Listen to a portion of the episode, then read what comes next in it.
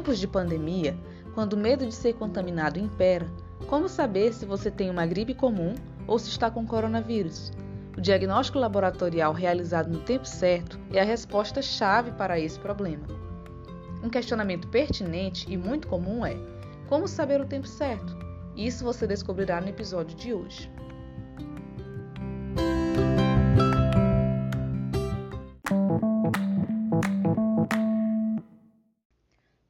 Bem-vindos a mais um podcast Racionais do Centro de Informação sobre Medicamentos da Universidade Federal do Maranhão. No episódio de hoje, temos como convidado o Dr. Fernando Bacelar Lobato, que compartilhará de sua experiência na área laboratorial e esclarecerá acerca dos exames que são utilizados no diagnóstico da Covid-19.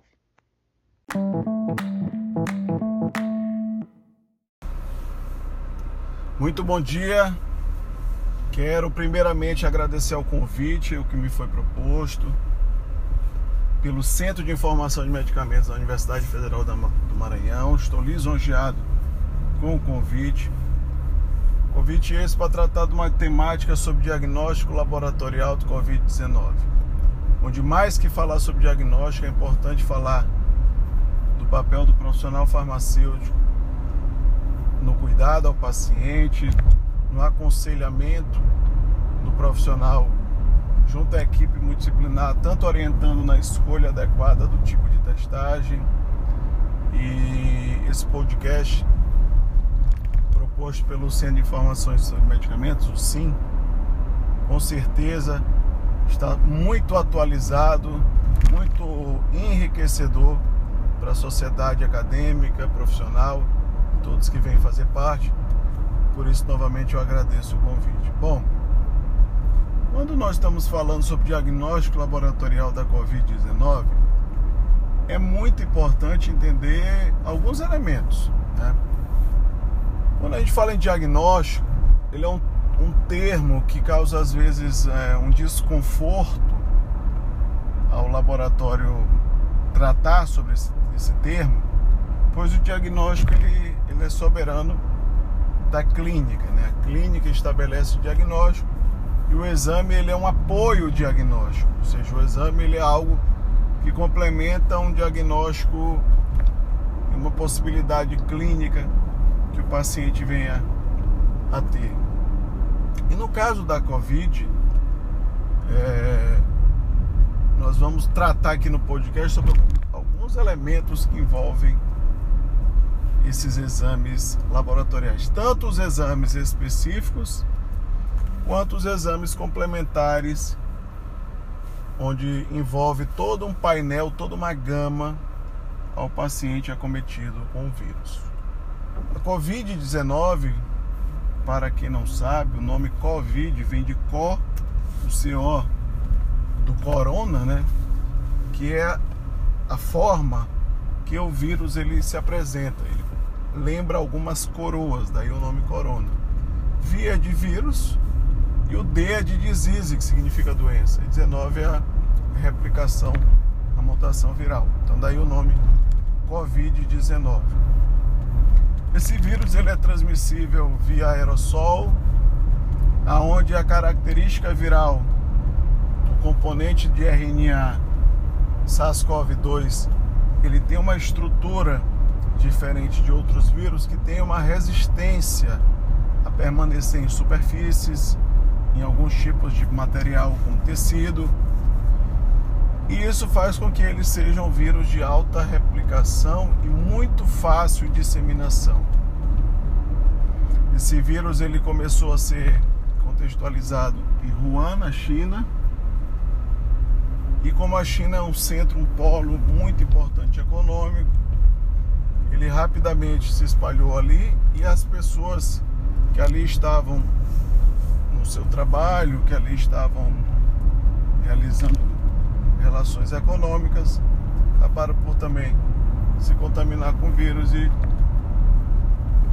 por conta disso trazer para seus países de origem e aí a replicação ela aconteceu. Então a história das síndromes respiratórias agudas graves já vem de muito tempo atrás, mas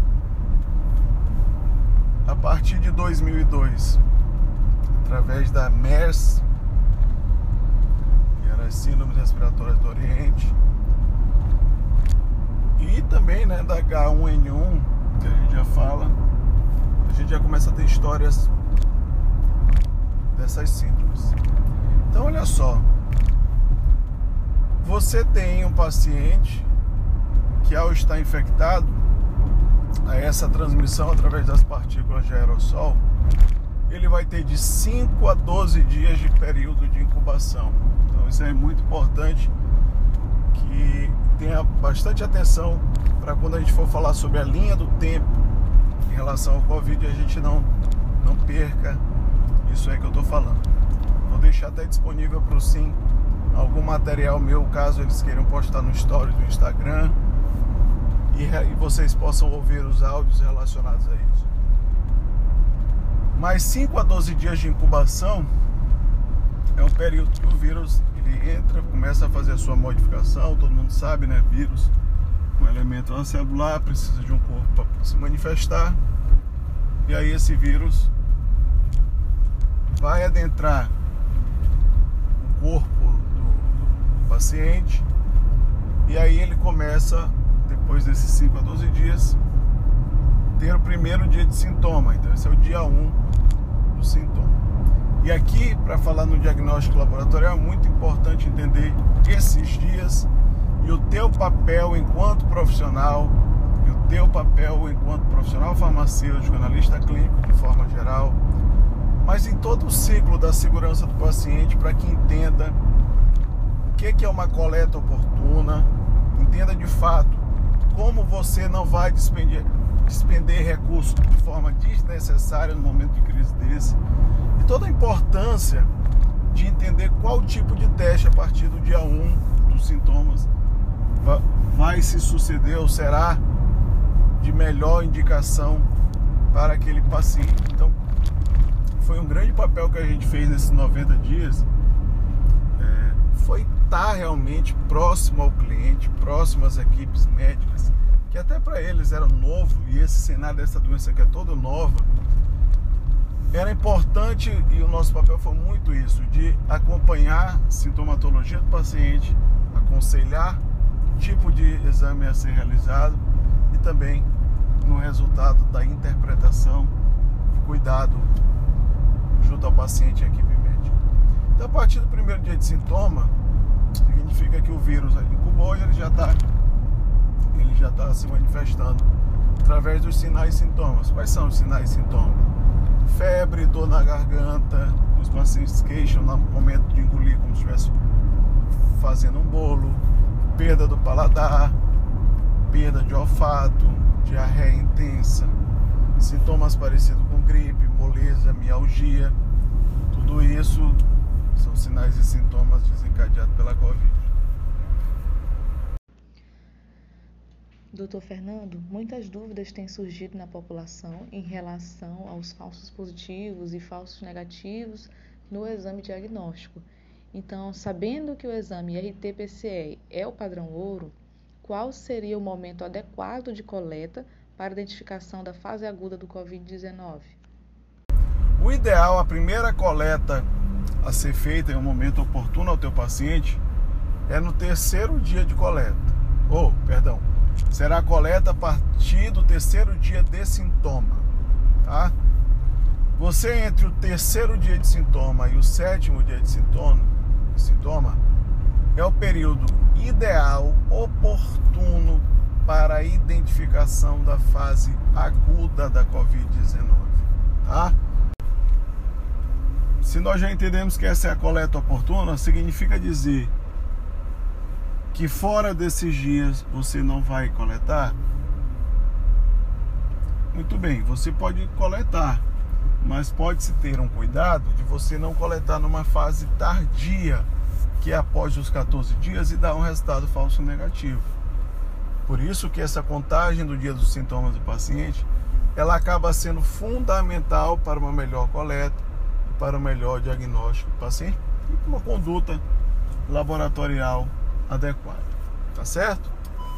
A partir do sétimo dia, o que fazer? Bom, não está descartada a coleta, não está descartado após o sétimo dia a coleta do paciente por RT-PCR. Não está.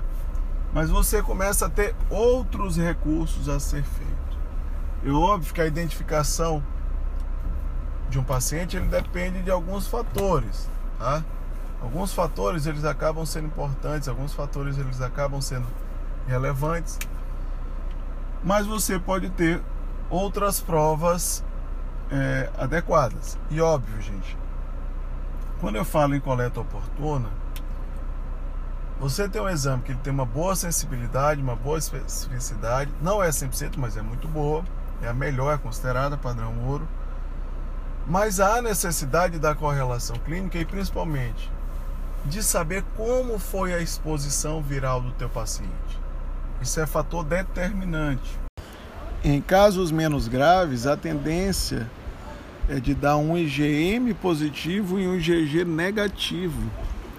E estamos percebendo uma grande dificuldade dessa soroconversão do IgG.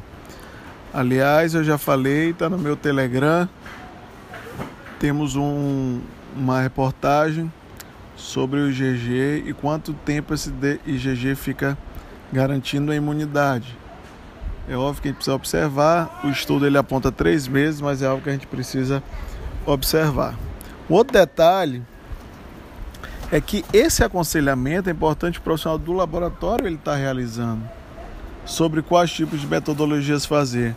Muitas vezes o profissional ele só prescreve sorologia, mas fora do dia adequado, você além de não dar uma resposta assertiva, muitas vezes o paciente gasta um dinheiro e gastando esse dinheiro você não não tem o resultado satisfatório, mesmo se for no setor público, no segmento público, desperdiça o material que poderia ser melhor testado. Por isso é muito importante esse aconselhamento do profissional junto às equipes para que se faça a coleta oportuna entre o terceiro e sétimo dia para RT-PCR, sorologia para profissionais da saúde a partir do sétimo dia, para a população em geral, pode-se ser feito sorologia a partir do décimo dia, desde que tenha uma, uma relevância ou queira perceber se houve uma, um paciente que, caso fosse assintomático, e o teste rápido como triagem de investigação.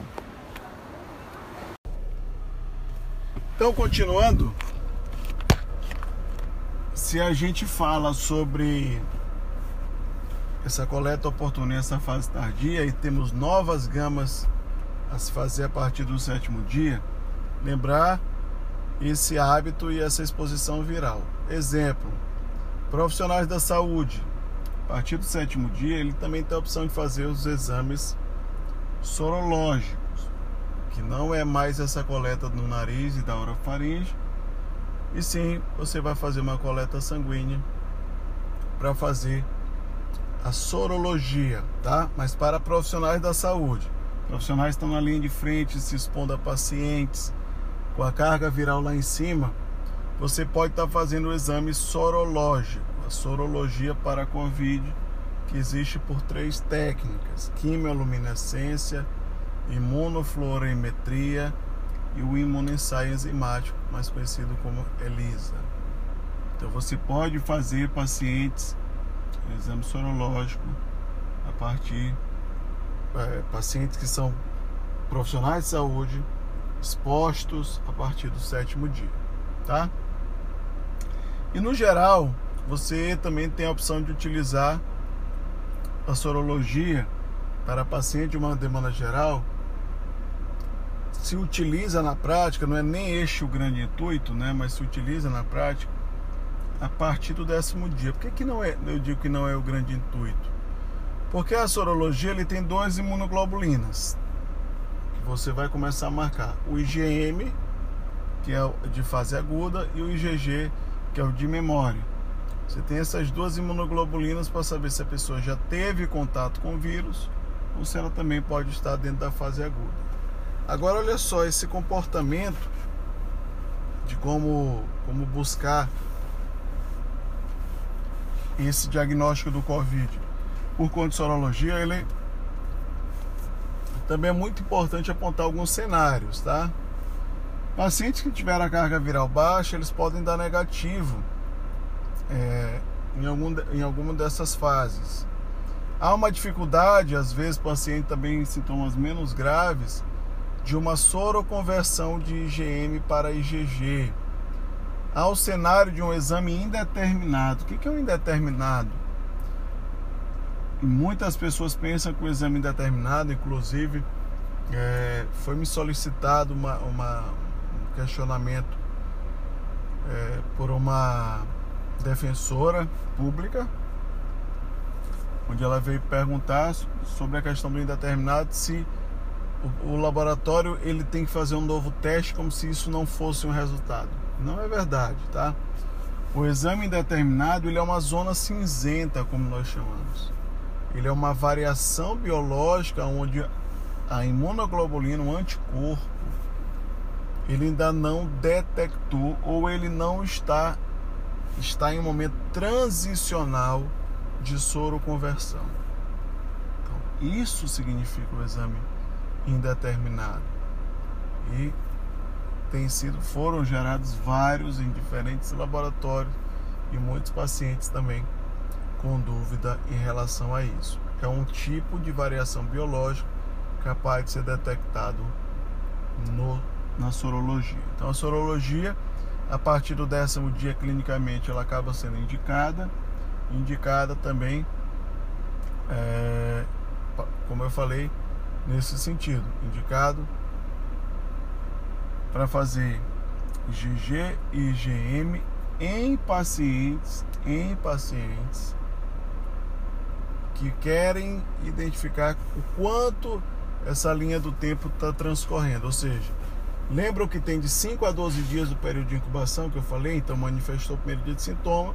Você vai contar a partir do primeiro dia de sintoma até chegar esses 10 dias. E nós temos também é, os testes laboratoriais remotos, né, conhecido como TLR, popularmente conhecidos como teste rápido que são testes de monocromatografia, ao qual você só não consegue quantificar a carga viral. Ele é um teste qualitativo, ele só te diz se há ou não presença. Existe testes qualitativos totais, ou seja, que ele te dá o IgM e IgG juntos. O governo distribuiu vários desses aí para municípios que aí fica bem complicada a utilização dele, porque você vai ter que fazer uma relação com sintomatologia do paciente em relação com dia de sintomas, tá? Então ele é complicado. E tem também ele com a separação IgG e IgM. Na sorologia, no exame anterior que eu falava, existem alguns métodos que eles, ao invés de utilizarem o IgG o IgM para fase aguda, eles utilizam a imunoglobulina A, o IgA. Teve uma maior sensibilidade para fase aguda em algumas metodologias, tá? No teste laboratorial remoto, não. Quando há separação, é somente IgG e IgM. Qual é a possibilidade, ou como eu, Fernando, avalio a grande utilização do teste laboratorial remoto? Eu vejo de verdade muitas pessoas é, aplicando o seu dinheiro, gastando seu dinheiro de forma errada ao fazer teste rápido, ou fora do período oportuno, ou porque ele não estava é, configurado da forma adequada da testagem. Porque para mim, a testagem do teste laboratorial remoto, ele deve ser aplicada para você ver como o vírus está circulando. Por exemplo, você está numa casa de convivência, tem 10 pessoas isoladas ali se ali você faz uma testagem em cinco pessoas, você começa a ter um cenário de como esse vírus pode estar circulando. Obviamente, se você testar a partir do décimo dia, se alguém teve sintoma e se houver circulação de algo ali. Então, me parece que é o fato de chamarem teste rápido, isso vulgariza o teste, diminui o valor ou a evidência científica desse tipo de teste. E fora que muitas marcas tiveram um pouco estudo na fase pré-analítica, tá? nas fases pré-clínicas de ensaio, perdão, nas fases pré-clínicas de aprovação. E, e ele é um, é um, tipo de teste que precisa realmente estar de acordo com um cenário propício para que você possa aplicar. ele você pode fazer através de sangue total, sangue capilar e também de soro centrifugado, que é óbvio que é onde você vai ter dentro do laboratório a melhor licotagem correta para você fazer o tamponamento correto. E uma coisa muito importante na leitura desse teste também é o tempo adequado de leitura. Porque se você tem uma amostra que ele extravasa a quantidade que deve ser testado ou o tempo de leitura do teste, a tendência é dar positivo, tá? Então ele também tem uma importância, mas uma importância de fazer uma triagem de saber quanto deste vírus está circulando. Eu tenho percebido na forma geral que eu tenho acompanhado cenários é que muitas pessoas pensam que o teste rápido é uma autotestagem. E fazendo uma autotestagem, ele está fazendo com que pessoas tenham falsos resultados, falsos diagnósticos, circulem novamente na sociedade, saiam do isolamento social. Então, isso acaba também sendo bastante problemático na interpretação desses exames. Quando você tem um exame ah, do RT-PCR positivo, ele escreve, sai o resultado detectável, escrito, detectado o vírus Covid-19, ou principalmente, como é a melhor leitura dele, detectável para SARS-CoV-2. Todos esses resultados significam dizer positivo, a pessoa está com o vírus. Negativo ou não detectado significa dizer que não conseguiu se extrair o RNA no método de biologia molecular. Como se detecta casos positivos em sorologia? Bom, tem quatro tipos de teste, né? Pode dar negativo IgG e IgM, então não houve ainda contato com o vírus.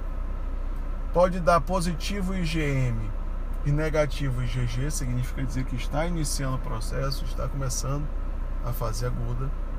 Pode, pode dar positivo IgG e negativo IgM, significa dizer que você já teve o vírus e não tem mais a presença desse vírus. Isso se dá geralmente quando passa de 28 dias do início dos sintomas. E você pode dar IgG positivo e IgM positivo, significa dizer que você teve uma infecção recente. Sobre é, a quantidade de testes falso positivo e falso negativo. É importante dizer que em qualquer outro tempo, né, precisaria e a tendência é que esses kits diagnósticos, as metodologias, com o passar do tempo, eles possam se aprimorar. Você vai ter mais estudos aqui daqui para frente e mais quantidade de testagens a ser melhoradas. Em outros tempos, você não teria validações de testes rápidos ou de sorológico com tão pouca quantidade que, é, que foi informada para que fosse aprovação. A pandemia fez com que esse processo tenha sido certamente acelerado. Bom, recentemente houve um estudo, até publiquei no meu canal do Telegram, quem quiser ir lá no meu link do meu Instagram, fbacelar, é só clicar que vai direto no meu Telegram. Uma publicação da revista Nature Human que fala sobre os três meses de imunidade. Se fosse em outro momento, também falo, né? A, a, o N de pessoas para fazer essa publicação foi bem baixo. Então é importante que a gente possa estar acompanhando.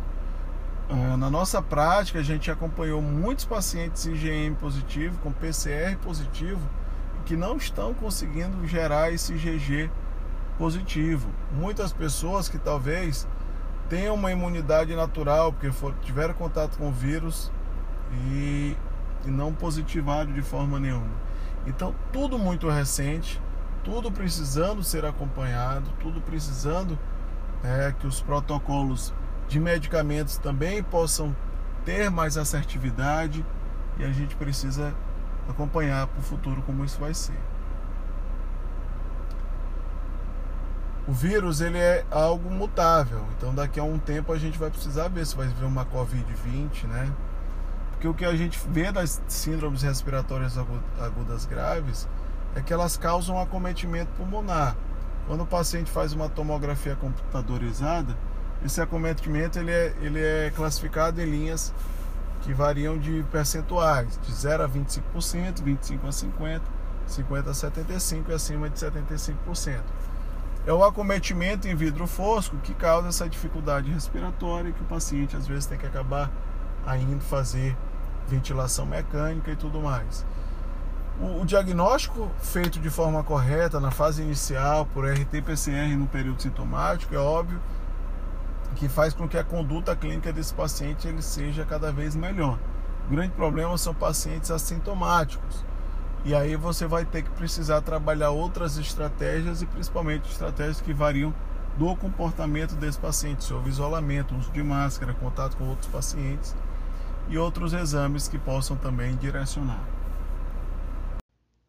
Doutor, como o senhor mencionou no início da nossa conversa, existem exames específicos que o senhor mesmo já falou no nosso podcast, e os exames complementares para diagnóstico da Covid-19.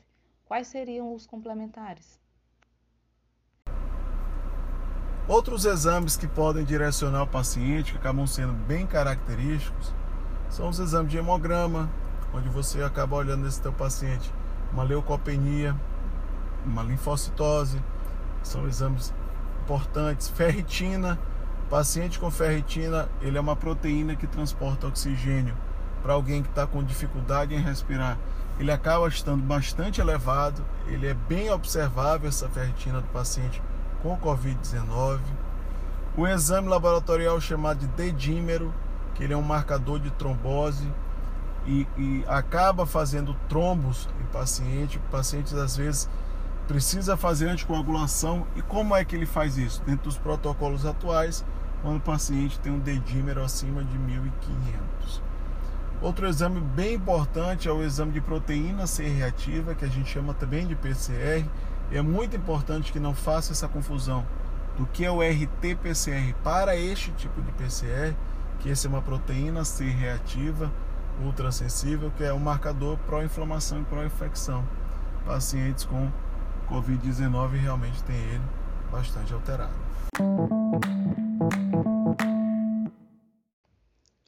O mundo está passando por uma fase difícil em que tanto profissionais quanto pacientes são assolados pelo medo e pela ansiedade. Sabendo disso, o Dr. Fernando Bacelar compartilha conosco uma reflexão fundamentada em sua experiência pessoal e profissional.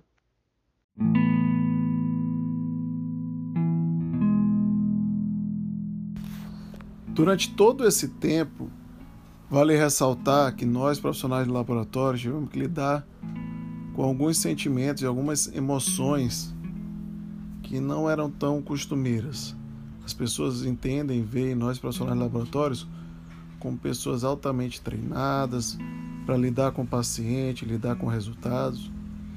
Mas nessa pandemia, muitas vezes, a gente tinha que atender 60, 80 pacientes para coletar RT-PCR e é óbvio que aquela exposição nos gerava medo, gerava angústia, mas principalmente ansiedade. Aquele medo já estar infectado, de voltar para casa e levar para a família.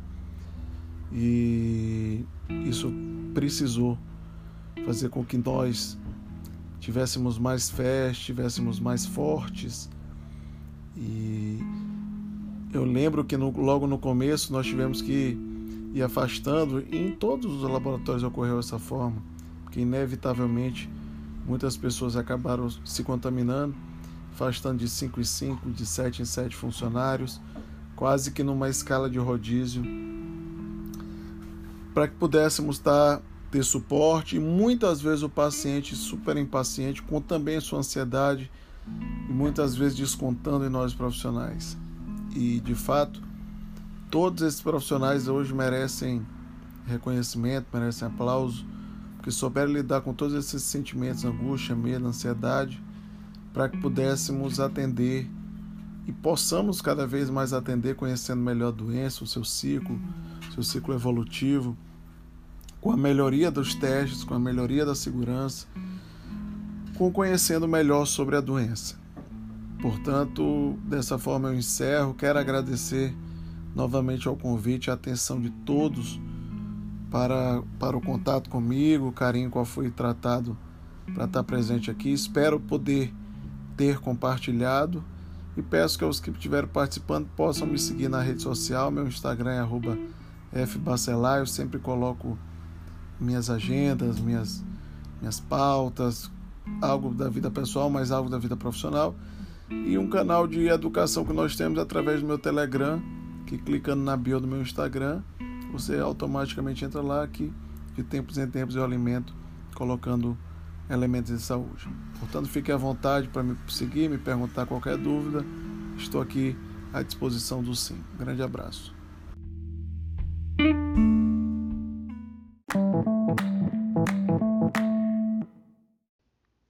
Estamos finalizando a segunda edição do podcast Racionais.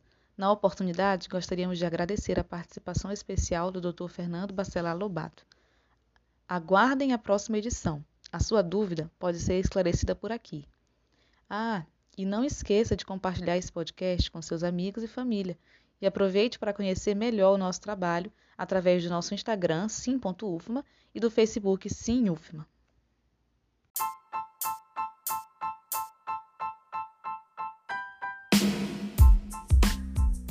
Informação de qualidade você encontra aqui, no Centro de Informação sobre Medicamentos Sim UFMA.